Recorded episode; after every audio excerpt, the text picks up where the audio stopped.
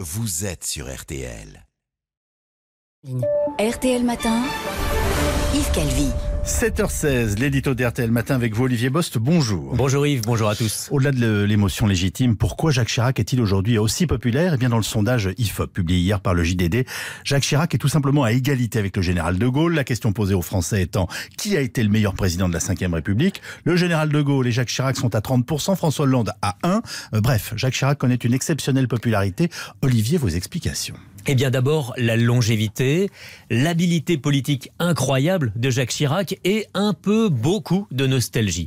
La longévité d'abord, ceux qui ont plus de 40 ans ont entendu parler de Jacques Chirac depuis le jour de leur naissance. L'actuel Premier ministre Édouard Philippe nous l'a confié vendredi dernier. Il faudra le trouver le prochain qui sera deux fois Premier ministre, trois fois maire de Paris, deux fois président, avec le non-cumul et pas seulement. Une telle carrière est devenue impossible. Une longévité accompagnée de nombreux revirements idéologiques. Hein. oui, on dirait d'un autre politique qu'il a retourné 20 fois sa veste. De Jacques Chirac, on dira qu'il en a porté plusieurs en même temps.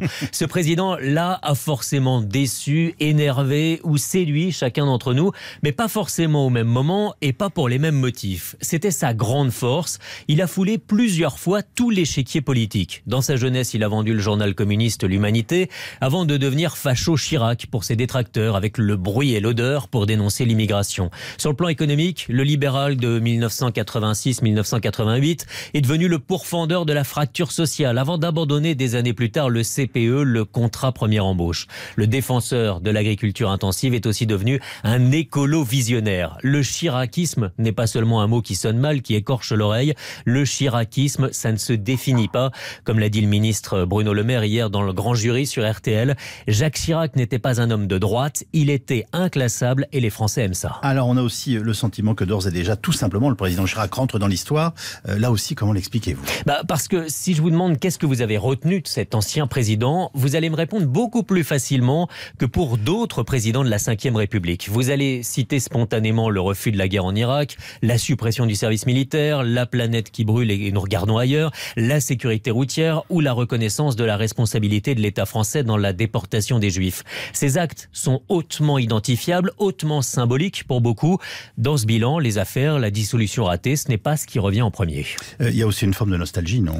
Oui, ce n'est pas tant une nostalgie d'ailleurs de Jacques Chirac que celle d'une époque, quand la mondialisation était moins rude, quand les politiques ne disaient pas du matin au soir que nous devions changer, nous transformer, nous adapter. Les années Chirac, c'était déjà la crise depuis longtemps, mais il restait une part d'insouciance. Notre vieux pays en avait vu d'autres. Nous avions un président bon vivant, qui nous ressemblait. En fait, elle est peut-être la, la clé de cette véritable tendresse de l'opinion pour Jacques Chirac. À travers l'ancien président, nous sommes nostalgiques du bon vieux temps, des vrais bons vivants. Olivier Boss pour l'édito d'RTL Matin.